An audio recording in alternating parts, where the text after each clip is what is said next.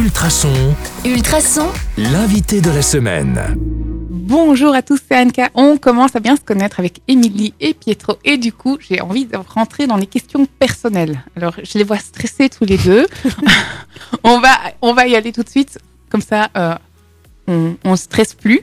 On rentre dans le vif du sujet. Est-ce que vous pouvez nous dévoiler à moi et aux auditeurs une anecdote que peut-être votre moitié ne sait pas sur vous? Alors, après, après plus de 22 ans de couple, non, il n'y a pas d'anecdote que la moitié ne connaît pas. En tout cas, moi, euh, elle, connaît l'entièreté de, qui je suis, de ce que je fais, donc je peux rien lui cacher. Aujourd'hui, elle connaît tout.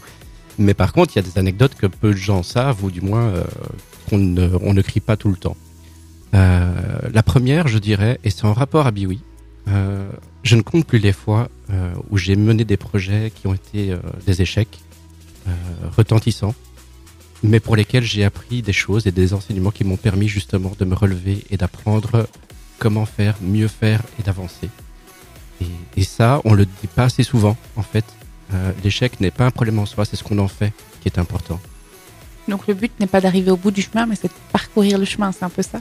Et de donner so- le Mhm. meilleur de soi-même pour y Mhm. arriver. Ouais, ouais, tout à fait. Ok. Pour moi, euh, si j'ai une anecdote, je dirais plutôt euh, des moments de vie. C'est que quand on rencontre euh, des personnes qui veulent intégrer Biwi, je suis toujours euh, émerveillée. Alors on va croire que je crois aux licornes, hein, mais euh, quand les gens nous expliquent leur activité, qu'ils dévoilent une partie d'eux et qu'ils expliquent leur passion, je trouve ça toujours émerveillé. Enfin, je suis émerveillée, quoi. Je suis impressionnée par par par quoi les gens passent et par quelle détermination ils, ont pour développer leur projet. Et, et euh, c'est quelque chose qu'on partage hein, tous les deux, Pietro et moi, ouais, quand on écoute les gens nous expliquer euh, le- leur, leur valeur, la manière dont ils développent leur projet et à quoi ils veulent arriver. Et nous, ça nous porte évidemment et ça nous donne de l'énergie sur euh, bah, qu'est-ce qu'on va leur apporter, qu'est-ce qu'ils vont nous apporter, cet échange toujours, hein, ce partage qu'on n'arrête pas de répéter mais qui est hyper important.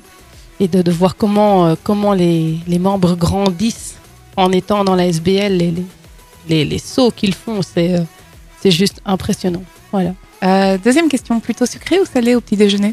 Moi, je suis une grande gourmande. Je ne voudrais pas dire une grosse, mais une grande gourmande.